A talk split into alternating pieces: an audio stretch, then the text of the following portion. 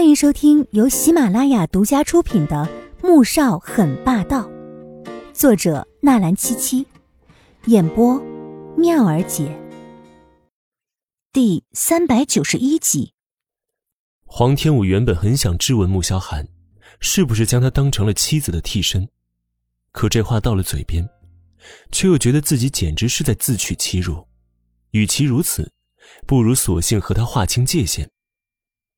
穆萧寒脸色微沉，皱着眉头看向他：“到底怎么了？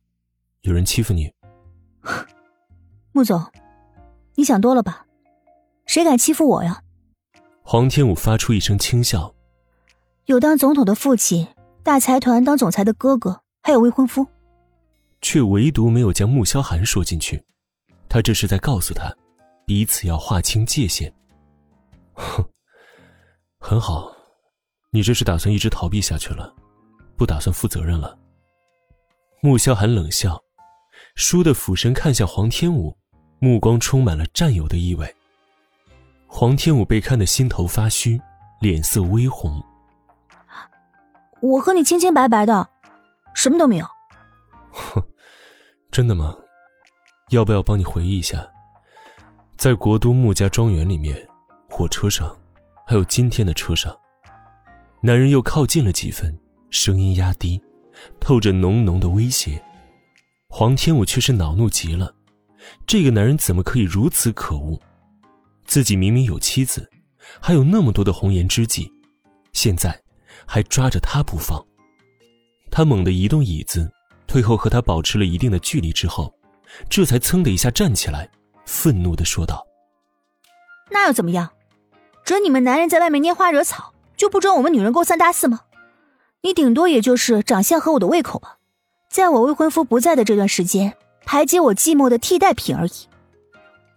说完之后，他看着脸色黑得像一层锅底似的男人，忍着心中的害怕，又继续说道：“你我都是成年人，别把一时糊涂做的事情拿出来上纲上线的，会让我觉得你这个堂堂七尺男儿，还不如我一个女人玩得开。”你说，我是左英的替代品，是在玩儿。穆萧寒咬着牙，语气中带着一股骇人的森然。是又怎么样？你不是也享受了吗？再说了，我也就是跟你亲了一下，我又没有干别的，别一副像是我强了你似的。反正你也不缺女人。黄天武梗着脖子冲他吼了回来，穆萧寒想捏死他的冲动都有了。他倒是不知道。这三年在皇家的庇护下，他胆子比以前大了这么多，连这些话都敢说出口了。他为了嫁给左印，还真是什么都敢说。想到这儿，他心口蓦地一疼，像是被钝器狠狠的击中似的。你真的那么想嫁给左印？他阴寒着脸，墨黑的眸子有浓浓的戾气闪现。黄天武愣了愣。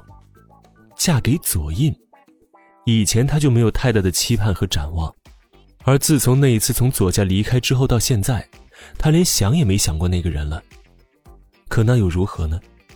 他都已经接受左印的求婚了，订婚到结婚，这是两家默许的事情，也是后面顺理成章的事情。是的，我只想嫁给他。无论如何，只要能让他和穆萧寒保持距离。他就愿意说一些违心的话，而如他所料的，穆萧寒在听完之后，眼底蓄积着狂风暴雨，神情阴冷，骇人至极。他以为男人会冲着自己发泄出来时，却猛地转身冲了出去。黄天武这才双腿发软，撑着桌子坐了下来。刚才真是吓死他了。这时，罗雅看到穆萧寒脸色阴沉的走了进来。心里一突，扯出一抹笑意。穆总，你已经十几天没有让我为你治疗了，我很担心你的身体。他连忙站起来，朝穆萧寒走了过去。今天过来之前，他特意换上了一套雪纺长裙，又将平时总是梳着的头发披散下来，画了一个不淡不浓的妆容，柔媚又娇艳。穆萧寒冷冷的看了他一眼。罗医生，以后你不用来了，我的病已经好了。不过总有一天会被那个笨女人给气死的。罗雅愣住，脸上闪过了一丝惊慌。且不说为穆萧寒治疗的报酬惊人，更重要的是，他不单单只想作为他的心理医生。现在让他不用来了，难道刚才那个叫做迪娜的女人说的都是真的？季如锦还活着？穆总，你能告诉我这是为什么吗？就在十几天前，你还让我给你催眠才能够入睡的。现在你突然说好了，你是吃了什么药，或者是接受了什么治疗吗？罗亚聪明的没有直接问他是不是季如锦还活着，毕竟季如锦是他的心头宝，有关他的一切话都不能乱说。这个你无需知道，总之以后不用来了，我会让易灵送张支票过去，作为合同终止的尾款。